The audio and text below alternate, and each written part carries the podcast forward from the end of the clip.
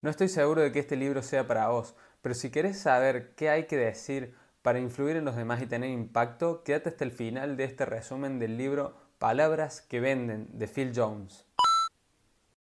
Hola, soy Nico Grupe y esto es Compartiendo Libros, el espacio donde voy a comentarte sobre los libros que ya leí y creo que vale la pena saber de ellos.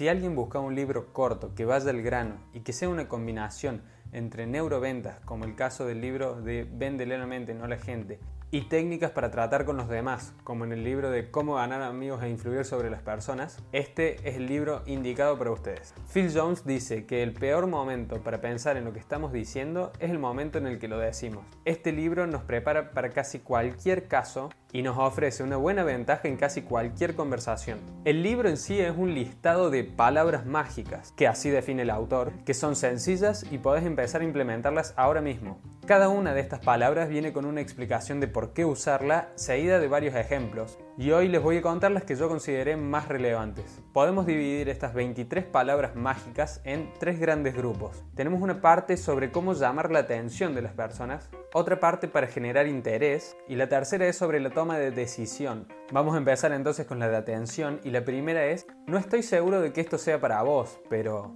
al decir que posiblemente no le interese, vamos a aumentar el nivel de curiosidad de la otra persona. Sin embargo, la palabra más importante en esta frase es la palabra pero. La palabra pero niega todo lo anterior. Normalmente se usa cuando le vamos a dar una mala noticia a alguien. Como por ejemplo, nos caes muy bien, pero tenemos que reducir personal. Por lo que nuestro cerebro agarra y niega lo anterior al pero. Entonces cuando decimos no estoy seguro de que esto sea para vos, pero lo que el cerebro entiende es es muy probable que te interese esto. No sé si te diste cuenta, pero esa fue la frase que usé al principio de este video. Las segundas palabras mágicas son mente abierta. Todos queremos ser personas de mente abierta, por lo que lo correcto acá sería preguntar, ¿te consideras una persona de mente abierta? ¿Hasta qué punto serías una persona de mente abierta para probar esta alternativa? Al preguntar de esta forma logramos atraer a los demás hacia lo que queremos que apoyen. El segundo grupo de palabras nos sirve para generar interés en las personas y la primera de estas es ¿Cómo te sentirías si a las personas nos motiva una de estas dos cosas? Evitar una pérdida o adquirir una ganancia potencial. Y lo cierto es que las personas se esfuerzan más para evitar una pérdida potencial que para obtener una ganancia potencial. Y al decir la palabra sentir ya hacemos que la persona se conecte con sus emociones. Y las personas somos muy emotivas. Esto lo vimos en el resumen del libro de Véndele a la mente, no a la gente. Y sobre todo a la hora de tomar decisiones son las emociones las que nos mueven. Un ejemplo podría ser cómo te sentirías si esta decisión implica un ascenso. Y por el otro lado sería cómo te sentirías si perdieras absolutamente todo lo que tenés en este momento.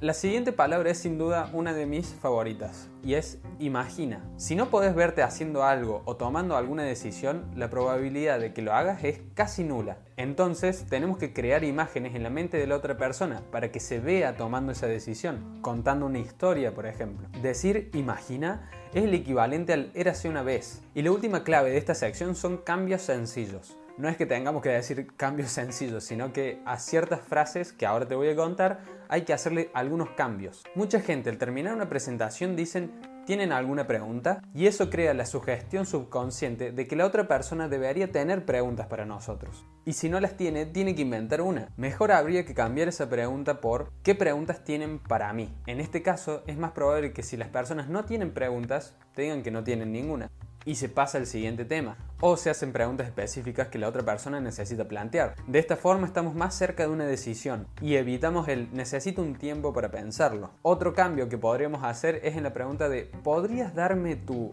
no sé, número de teléfono, la persona ahí puede decirnos que no. Es mejor decir, ¿en qué número puedo contactarte? Hacemos la tarea más sencilla para nosotros y para los otros. Cambiar un par de palabras puede determinar el resultado de nuestras conversaciones. Y llegamos a la última parte que es la parte de toma de decisión. Los vendedores tienen que ser catalizadores de decisiones de los clientes. La siguiente de las palabras mágicas que te voy a mencionar es excelente y funciona siempre. Tenés Tres opciones. En el libro de Véndele la mente, no la gente, también vimos cómo el cerebro necesita tres opciones para poder elegir de forma más fácil. No dos ni cuatro.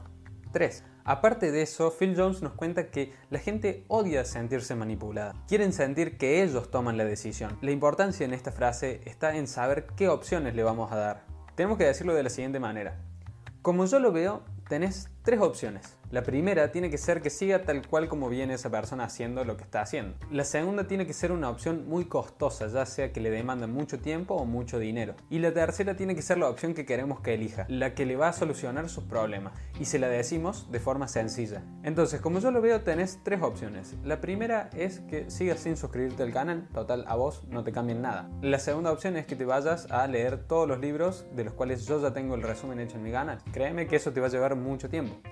Y la tercera es que te suscribas y que le des a la campanita. De esa forma, cuando haya un resumen nuevo, yo te lo cuento en menos de 15 minutos. Y si queremos forzar a que tomen una decisión ya mismo, podemos terminar con la frase de estas tres opciones, ¿cuál es la más fácil para vos? El siguiente set de palabras es la mayoría de las personas. Al decir la mayoría de las personas, el cerebro de la otra persona confía, porque hubo otra gente que tomó esa decisión antes y le resultó buena. Esto parte de un sesgo cognitivo que tenemos las personas en nuestros cerebros más primitivos. Esto es del libro de Piensa rápido, piensa despacio de Daniel Kahneman. Como cuando intentamos decidir en qué restaurante parar a comer. Si vemos uno con mucha gente, asumimos que es bueno, si no, no estaría lleno.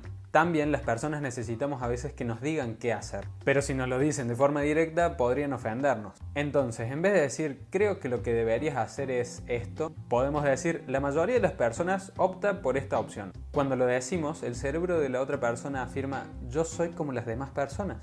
Capaz es lo que yo debería hacer. La siguiente es la frase una cosa más. Esta serie de palabras nos permite crear una oportunidad más cuando se está terminando la conversación. Justo en el momento que nos estamos por ir, ya levantando nuestras cosas que es el momento en que la otra persona baja su guardia, rematamos con, ah, una cosa más, pero tiene que ser algo simple.